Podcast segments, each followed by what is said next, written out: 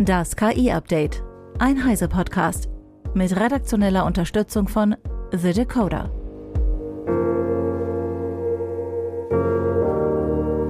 Ich bin Isabel Grünewald und dies sind heute unsere Themen. GPT-4 kann private Daten von Reddit-Nutzenden ableiten. Apple investiert in Hardware für KI. KI-Algorithmus kann Vorhofflimmern voraussagen und HateAid fordert besseren Schutz vor Deepfake-Porn. GPT-4 und andere Sprachmodelle können persönliche Informationen aus Gesprächen ableiten, zeigt eine neue Studie von Forschenden der ETH Zürich. Das Team erstellte einen Datensatz aus echten Reddit-Profilen und zeigt, dass die aktuellen Sprachmodelle, vor allem GPT-4, eine Vielzahl persönlicher Merkmale wie Wohnort, Alter, Einkommen und Geschlecht aus diesen Texten ableiten können. In dem Test erreichte GPT-4 eine Genauigkeit von bis zu 85 Prozent.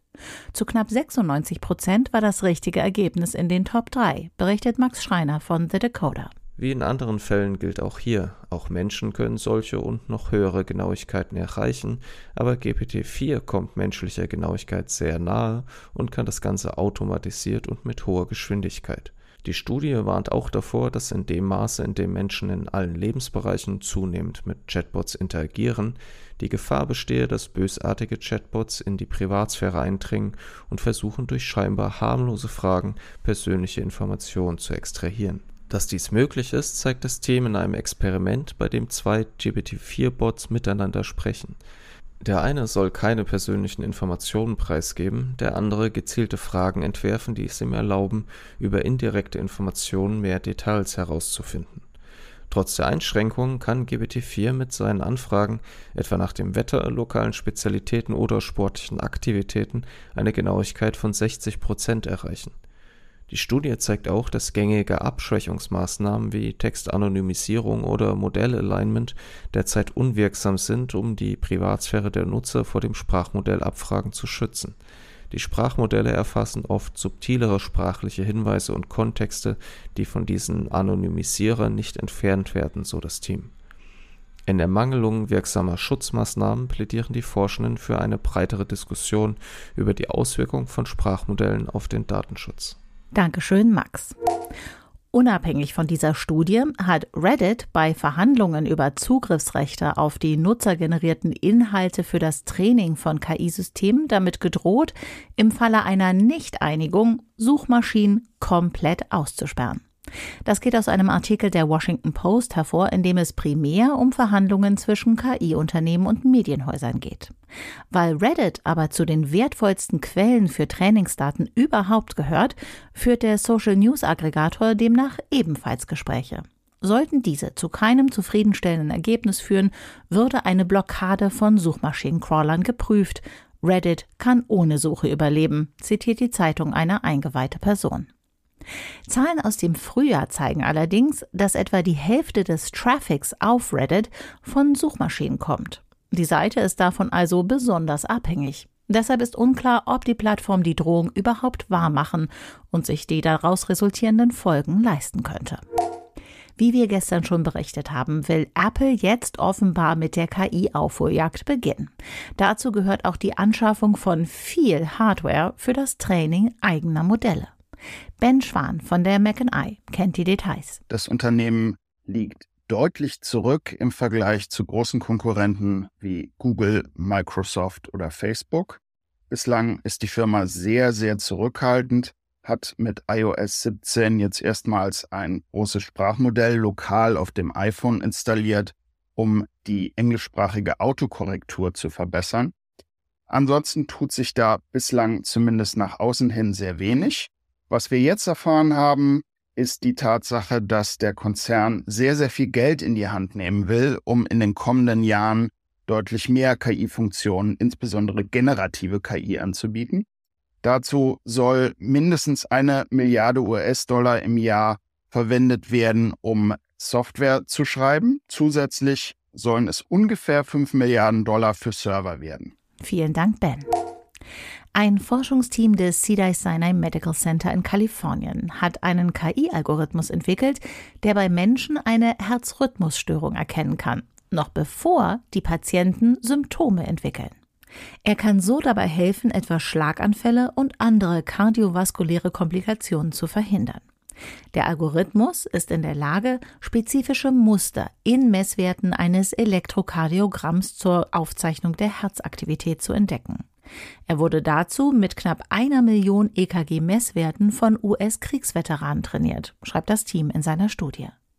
Den Algorithmus wendeten die Forschenden dann auf EKGs in Krankenakten von Patienten an, die im Cedars-Sinai Medical Center behandelt wurden. Der KI-Algorithmus war in der Lage, mit hoher Genauigkeit Fälle von Vorhofflimmern 31 Tage im Voraus vorherzusagen. Vorhofflimmern signalisiert ein gewisses Chaos beim Pumpen des Blutes von den oberen in die unteren Herzkammern. Das kann dazu führen, dass sich Blutgerinnsel bilden, die ins Hirn wandern und einen Schlaganfall auslösen. Das Forschungsteam will nun den Algorithmus in Studien weiter untersuchen. Ziel ist es, herauszufinden, inwieweit er auch Menschen mit einem erhöhten Risiko für Herzinfarkte und Schlaganfälle identifizieren kann. Im Zuge dessen wollen die Forschenden weitere KI-Algorithmen entwickeln. Eine Reihe von Organisationen rund um Hate Aid hat eine Petition zum Digitalministerium gebracht.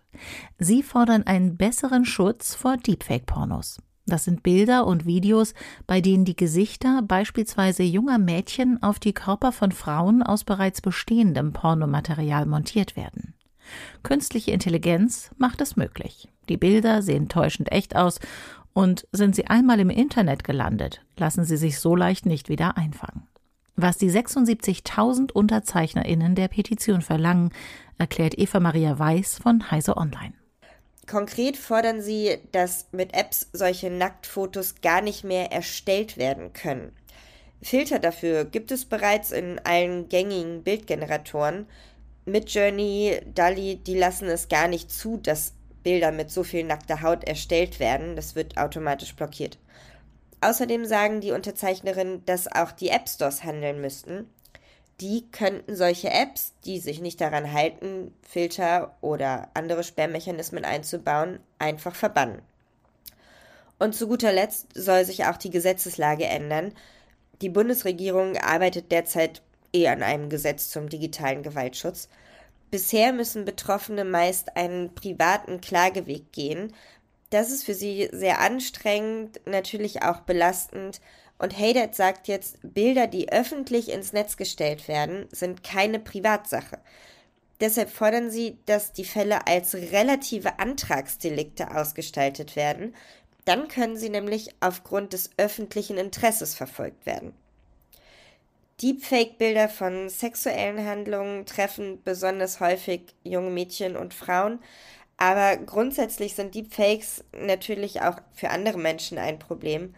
Es hat immer wieder Politiker gegeben, denen Worte in den Mund gelegt wurden, die sie so gar nicht gesagt haben und nie sagen würden.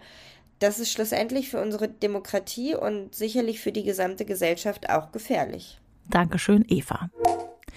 Das Center for Research on Foundation Models an der Stanford University hat den Foundation Model Transparency Index entwickelt. Er liefert ein Bewertungssystem für die Transparenz von Unternehmen im Bereich der KI-Grundlagenmodelle. Der Index untersucht dafür 100 verschiedene Aspekte der Transparenz, einschließlich der Art und Weise, wie ein Unternehmen ein Foundation Model erstellt, wie es funktioniert und wie es in nachgelagerten Anwendungen verwendet wird. Laut dem Index sind die meisten KI-Firmen zunehmend intransparent. Dies erschwere es Unternehmen, Wissenschaftlerinnen, politischen Entscheidungsträgerinnen und Verbraucherinnen, diese Modelle zu verstehen und sicher zu nutzen.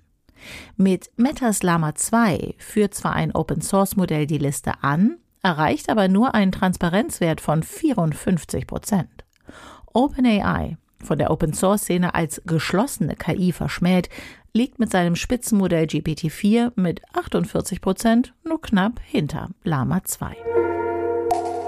Das war das KI-Update von Heise Online vom 24. Oktober 2023. Eine neue Folge gibt es jeden Werktag ab 15 Uhr.